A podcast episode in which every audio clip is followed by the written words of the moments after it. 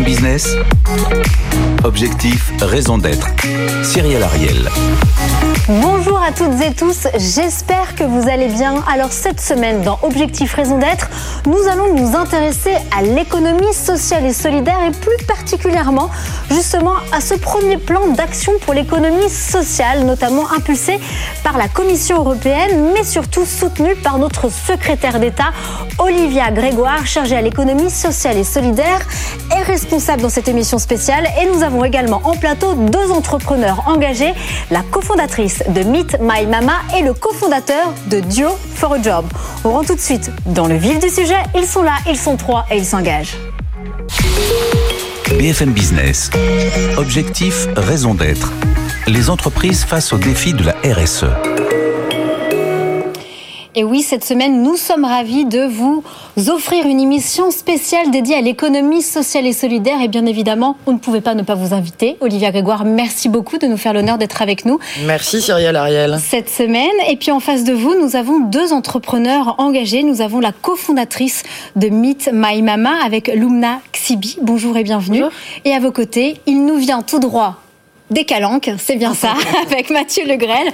Vous êtes le cofondateur de l'association belge Duo for a Job. Alors, pour un peu resituer l'économie sociale et solidaire, on le rappelle, au niveau européen, ce sont plus de 13 millions de salariés, avec près de ça regroupe près de 3 millions, c'est ça, de structures, avec des formes juridiques, mais alors à ne plus finir, hein, des associations, des fondations, des mutuelles ou encore des coopératives. Et en France, l'économie sociale et solidaire représente près de 10% de notre PIB. Alors au mois de décembre, il y a quelques semaines, la Commission européenne a présenté son premier plan d'action pour l'économie sociale. Pour un, on va impulser un peu une nouvelle dynamique. Et vous, Livia Grégoire, vous avez réuni 23 de vos homologues la semaine dernière à Bercy autour d'une conférence ministérielle informelle sur ces enjeux. Expliquez-nous. Vous l'avez bien dit et bien précisé, ça fait un peu plus de dix ans, en fait, en Europe, qu'il n'y avait pas eu euh, de, de, réunion, de rassemblement des ministres en charge de l'économie sociale au sein des États membres. Alors soyons clairs, tous les États membres n'ont pas de ministres en charge de l'économie sociale, mais j'ai en revanche des homologues dans un certain nombre d'États membres qui sont rattachés pour certains au ministère de l'économie, pour d'autres au ministère du travail ou encore de l'environnement. Lorsque le commissaire Nicolas Schmitt a publié début décembre dernier le plan d'action en faveur de l'économie sociale, je me suis dit que ça ferait sens, dans le cadre de la présidence française de l'Union européenne, que de convier, comme on dit, mes homologues, c'est-à-dire mes équivalents, dans l'ensemble des États membres, à venir à Paris pour discuter ensemble de ce plan d'action qui a un mérite qui est de replacer l'économie sociale au centre du jeu économique en Europe. Vous savez que nous avons en Europe une définition autour de 14 écosystèmes industriels qui ont été posés par le commissaire Thierry Breton. Et l'économie sociale fait partie des écosystèmes dits industriels pour conforter la compétitivité européenne. Et donc je me suis dit que ça ferait sens de rassembler mes homologues pour faire passer ce plan, je dirais, des paroles aux actes, des déclarations de bonnes intentions à la réalité dans chacun des États membres. On s'est donc réunis toute une journée. J'ai eu le plaisir de, au milieu de la journée, de partager un déjeuner avec des entrepreneurs sociaux français pour échanger avec eux aussi sur leurs attentes sur cette journée. Et nous avons tout au long de l'après-midi, mais aussi de la soirée, esquissé des collaborations possibles autour par exemple, euh, des statuts, vous l'avez dit, Cyril Ariel, il y a quasiment autant de définitions de l'économie sociale euh, qu'il y a d'États membres aujourd'hui en, en, Europe. c'est ça dans tous les Oui, pays. et puis on va écouter les acteurs parce que comme souvent, ce sont eux les plus intéressants et les plus incarnants. Vous voyez, quand on est aujourd'hui en France une, une, entreprise ou une structure qui est labellisée ESUS, qui a l'agrément ESUS, qu'on est une entreprise euh, solidaire d'utilité sociale, en l'occurrence, on n'a pas d'équivalent dans les autres États membres quand on veut se développer. Et on doit refaire toutes les démarches, et notamment parfois des démarches administratives longues, pour pouvoir obtenir l'équivalent dans un autre pays européen. Moi, ma question est très simple, et c'était mon objectif la semaine dernière, le 17 février, voir avec les États membres comment est-ce qu'on peut créer des réciprocités dans les statuts en Europe pour que nos pépites, et je pèse mes mots, et vous en faites partie, Meet My Mama, Duo for a Job, on a beaucoup de pépites en France qui ont envie de se développer, je pense aussi à Phoenix, vous connaissez bien Jean Moreau, qui ont envie de se développer en Europe, faire en sorte qu'il n'ait pas, que ce soit pas la croix et la bannière et le chemin de croix pour arriver à, à se faire euh, agrémenter. Autre sujet, problème, on en parlera. Et encore une fois, vos témoignages sont encore plus intéressants que euh, que ce que je dis là, euh, parce que vous allez incarner ce que j'essaye de faire, c'est faire en sorte qu'ils puissent plus facilement accéder aux aides européennes. Aujourd'hui, l'économie sociale, elle est noyée dans l'économie. Avantage, elle est considérée comme une économie à part entière. Ça, c'est chouette. Inconvénient, c'est parfois deux ans, trois ans pour avoir accès à des financements dont certains ne vont même plus chercher à les obtenir, tant c'est compliqué pour arriver à obtenir du guichet européen des aides publiques. Donc, est-ce qu'on peut pas créer un dispositif, un guichet pour les acteurs de l'économie sociale pour faire en sorte qu'ils soient pas noyés au milieu des autres entreprises? On a enfin abordé le sujet du financement. On en parlera avec vous, notamment du Haut Forêt Job. Qu'est-ce qu'on a un peu d'innovant au-delà de la subvention publique? Pour continuer et amplifier le financement de cette économie de demain. Il y a ce qu'on appelle les contrats impact que j'ai portés euh, en France, qui existent en Europe. Mon objectif, c'est de les porter euh, à l'échelle européenne. On voilà ce dont on a parlé. Non, mais c'est très très intéressant. Euh, Loubna Sibivou, qui avait cofondé Meet My Mama, effectivement, vous les freins, vous êtes présents aujourd'hui euh, à Paris, vous allez vous déployer à Marseille. Mais ça se passe comment si on veut se développer en Europe? Quels sont vos freins aujourd'hui actuellement? Nos, nos freins aujourd'hui, bah, c'est exactement euh, ce, ce qu'on vient d'annoncer. Euh, nous, on, on, a eu du mal à se poser la question de quel statut était le plus adapté à Meet My Mama. Et du coup, on a créé plein de statuts. On a aujourd'hui une entreprise, une association, une école, une école euh, on n'est pas euh, on n'est pas ESUS, on n'est pas et, donc déjà on a du mal en France à s'y retrouver. Alors en Europe, j'imagine même pas. Euh, nous, ce qu'on souhaite, c'est que euh, c'est qu'on puisse être facilité en termes administratifs, qu'on puisse avoir un statut unique, un statut par exemple d'entreprise à impact. On défend ça avec le mouvement Impact France et qu'on puisse à la fois être considéré comme une entreprise classique puisqu'on on, on fait partie de l'économie et on a envie d'embarquer encore plus d'entreprises dans cette économie. donc on ne doit pas aussi mettre des freins à ce qui euh, qui se déclarent pas encore euh, à impact euh, social. Mais du coup, comment vous justement vos homologues, vos homologues reçoivent cette information? Comment on essaye d'harmoniser? Donc là, il y en avait 23, mais on est 27.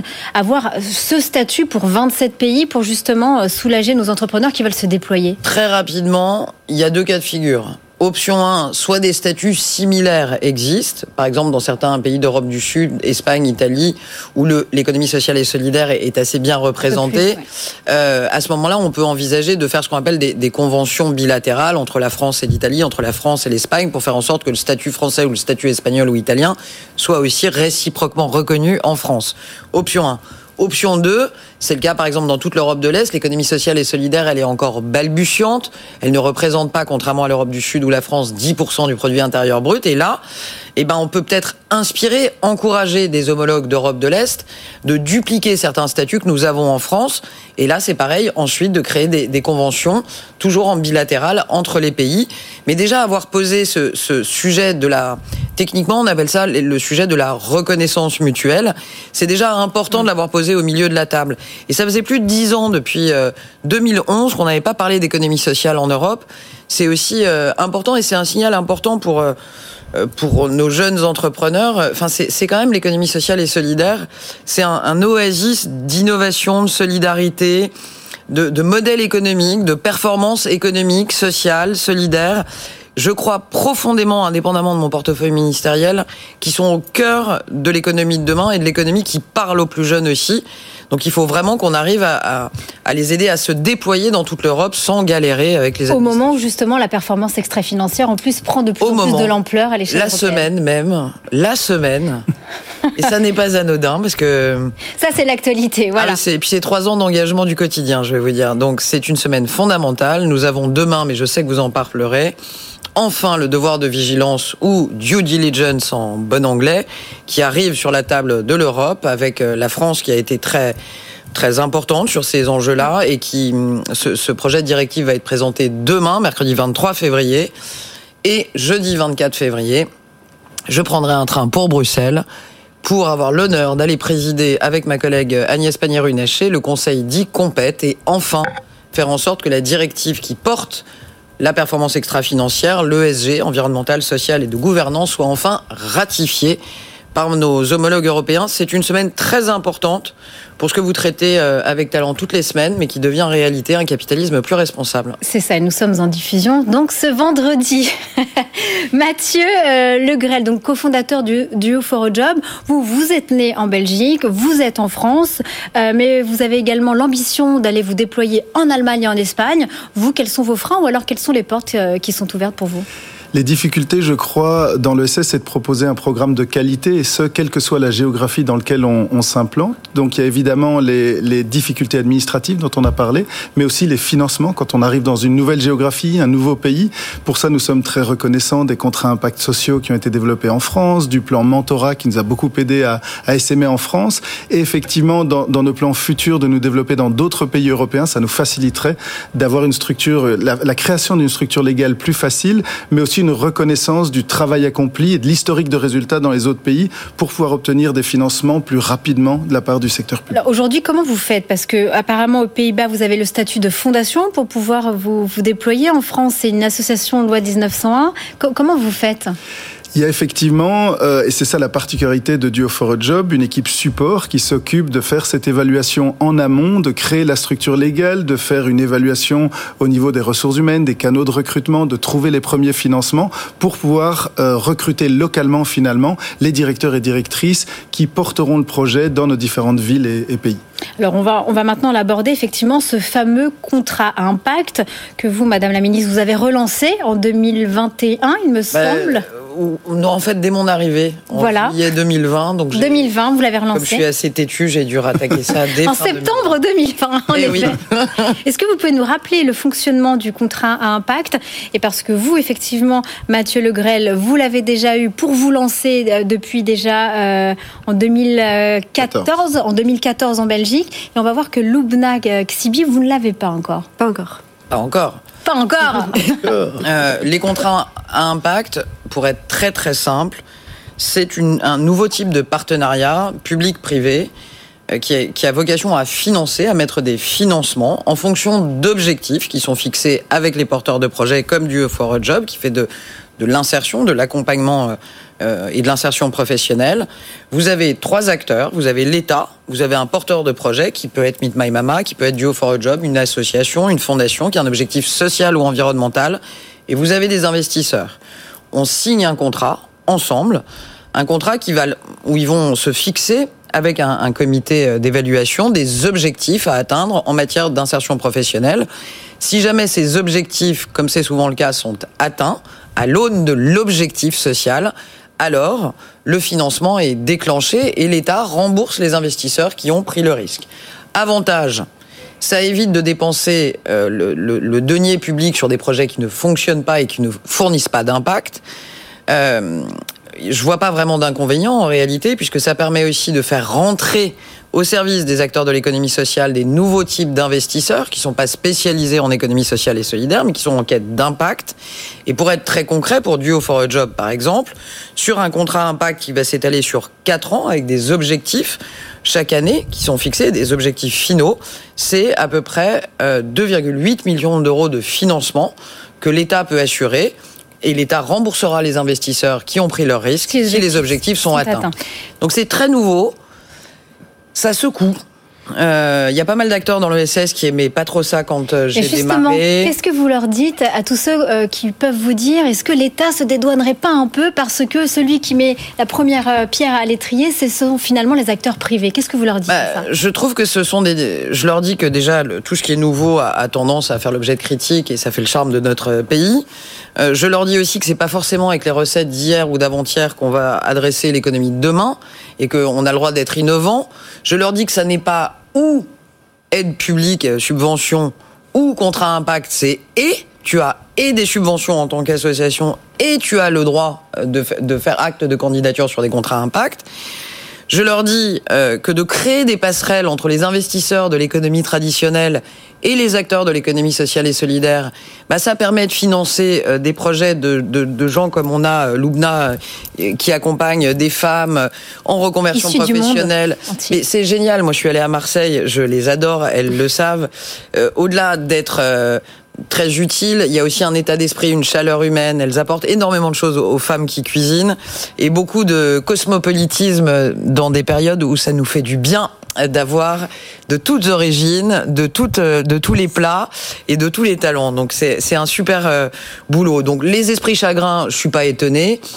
Et je me dis, euh, comme un grand écrivain le disait bien mieux que moi, euh, que finalement, je pense à René Char, à force de voir les contrats à impact se développer, ils finiront par s'y habituer.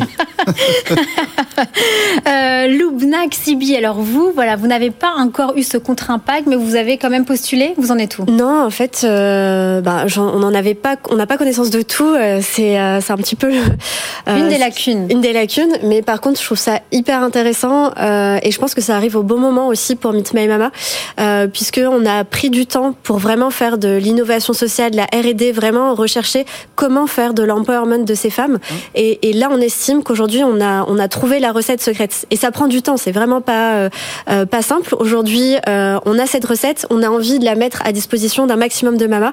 donc pour ça, on a besoin de fonds. Donc je pense que ça arrive au bon moment parce que ça arrive aussi au moment de, de notre déploiement. Donc on va, euh, on va très certainement euh, postuler. Et, et ce que je trouve aussi intéressant, c'est de se fixer des objectifs. Et, et en tout cas, j'espère qu'il y a à la fois des objectifs quantitatifs parce que c'est important, mais aussi qualitatifs euh, puisque euh, nous, ce qu'on essaye aussi de pousser, c'est le deep impact, vraiment faire de l'impact de profondeur, euh, pas seulement en surface ou de chiffres, mais vraiment aller sur des objectifs qualitatifs.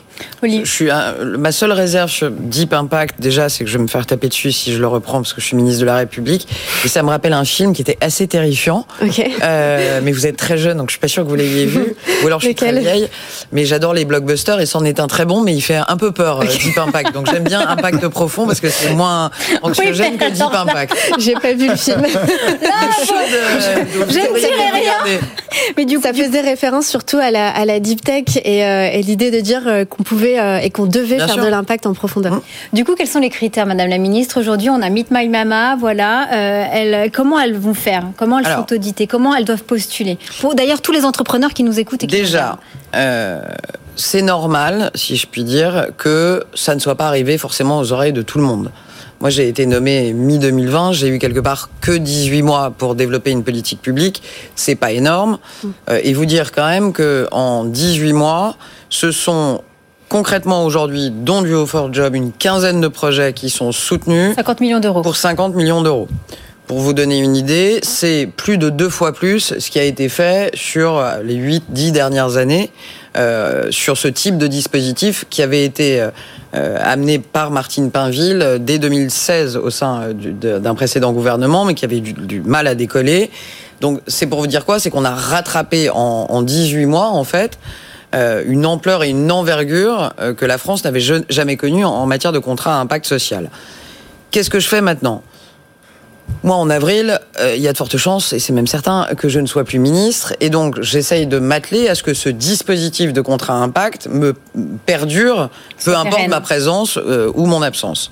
Et donc, déjà, vous dire que nous travaillons avec un, un très, un très bon expert qui s'appelle Thomas Cazenave, grand expert euh, de l'État, sur comment industrialiser, comment massifier les contrats à impact parce qu'on a fait des contrats à impact de, par tranche de 10 millions d'euros, mais on peut tout à fait envisager, avec des investisseurs privés, passer sur des contrats à impact, euh, 50 millions d'euros, voire 100 millions d'euros sur des vraies politiques publiques. Donc déjà, je travaille et j'aurai dans quelques semaines une prise de parole, j'aurai plaisir à venir en parler pour voir ce que je propose pour massifier amplifier et stabiliser le contrat impact dans le paysage français.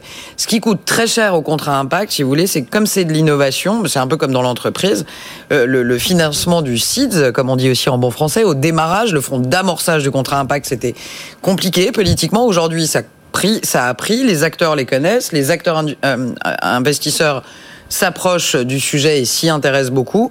Il faut que ça perdure et que le ou la ministre, parce que je pense qu'il faut préserver le portefeuille de l'économie sociale, puisse poursuivre, amplifier et, orienter comme il ou elle le souhaitera, mais qu'on ait déjà l'administration, le fonctionnement, qu'on n'ait pas toute la, roue à refaire. Donc, les contrats impact, au moment où on se parle, vu que c'est bientôt la fin de la mandature, ont déjà été fléchés.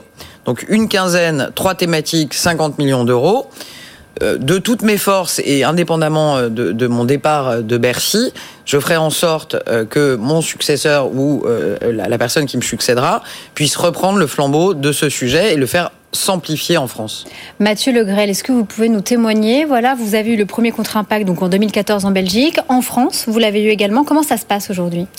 Euh, effectivement, pour nous, moi, je, je, rejoins totalement ce que disait Madame Grégoire. Ça a été assez fabuleux, un tremplin, car euh, nous étions bénévoles depuis 15 mois en Belgique quand nous avons obtenu le contrat impact social. C'est très difficile de financer l'innovation sociale, parce qu'il n'y a pas d'historique de résultats. Les, les, institutions, surtout publiques, sont un peu frileuses.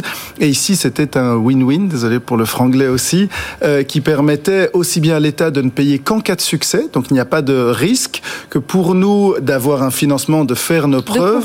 De combien À l'époque, c'était 340 000 euros, donc c'était beaucoup plus petit. Et en France, nous avons euh, une autre sorte de contrat impact social qui nous permet vraiment d'essaimer. C'est un montant beaucoup plus important. Qui est de Et qui est de 2 millions, 2 millions 800 000, euh, qui nous permettra donc de faire grandir notre projet en Ile-de-France, dans les Hauts-de-France, à Marseille et aussi à Lyon. Et quels sont vos objectifs? Nos objectifs sont de matcher 1000 jeunes issus de l'immigration avec des mentors de plus de 50 ans pour les aider à trouver ou retrouver un emploi plus facilement, mais aussi créer de la rencontre intergénérationnelle. Lubna, est-ce que ça vous donne envie, ça y est, là, de se dire, euh, on va faire le dossier, on va préparer le dossier Carrément, dès que je rentre, je fais ce dossier. Et Madame, euh, Madame Grégoire, qu'est-ce qu'on peut vous souhaiter là à la fin de cette émission. Euh, les contrats impact, cette semaine, en tout cas avec un passage à Bruxelles, c'est quoi cette vision, on va dire, du, de, manière très globale du CSRD Comment vous la voyez Ça a pris de l'ampleur Je crois que la semaine qui s'est déroulée est une semaine euh, absolument stratégique pour un capitalisme plus responsable. Euh, vous avez remarqué qu'un dans le cadre de la campagne présidentielle, un certain nombre d'acteurs politiques parfois brandissent cette expression d'un capitalisme plus responsable, mais souvent c'est assez flou, on ne voit pas exactement qu'est-ce que ça recouvre. Euh, entre l'adoption des travaux sur le devoir de vigilance en Europe, qui font en sorte que sur l'ensemble de la chaîne de valeur, euh, les acteurs entreprises vont devoir démontrer qu'ils respectent les droits humains fondamentaux. Entre l'adoption de la directive sur la performance dite extra-financière, en un mot beaucoup plus simple, ça veut dire qu'au même titre qu'il y a euh, des états comptables d'une entreprise aujourd'hui, dans les années qui viennent, 50 000 entreprises européennes de plus de 250 salariés vont être tenus d'émettre des états dits extra-comptables et de démontrer, en remplissant des indicateurs aussi sérieux qu'on le fait en comptabilité, l'environnemental, le social, la gouvernance. Nous assistons au passage des paroles aux actes en matière de responsabilisation du capitalisme. Oui, il reste du chemin, diront toujours les esprits chagrins. Vous m'auriez dit il y a 18 mois qu'on aurait pu faire tout ça pendant la présidence française de l'Union européenne, je n'y aurais pas forcément cru. On avance beaucoup avec des actes. Eh bien écoutez, merci beaucoup et c'est vrai que ça fait plaisir et au plaisir de vous recevoir dans quelques mois. Merci beaucoup donc Madame la ministre Olivia Grégoire et nos deux entrepreneurs, Loubnak Sibi et Mathieu Legrel. J'espère que cette émission vous a plu. Je vous donne rendez-vous la semaine prochaine à la même heure, au même endroit. D'ici là, prenez soin de vous. Bye bye. BFM Business. Objectif, raison d'être. Les entreprises face au défi de la RSE.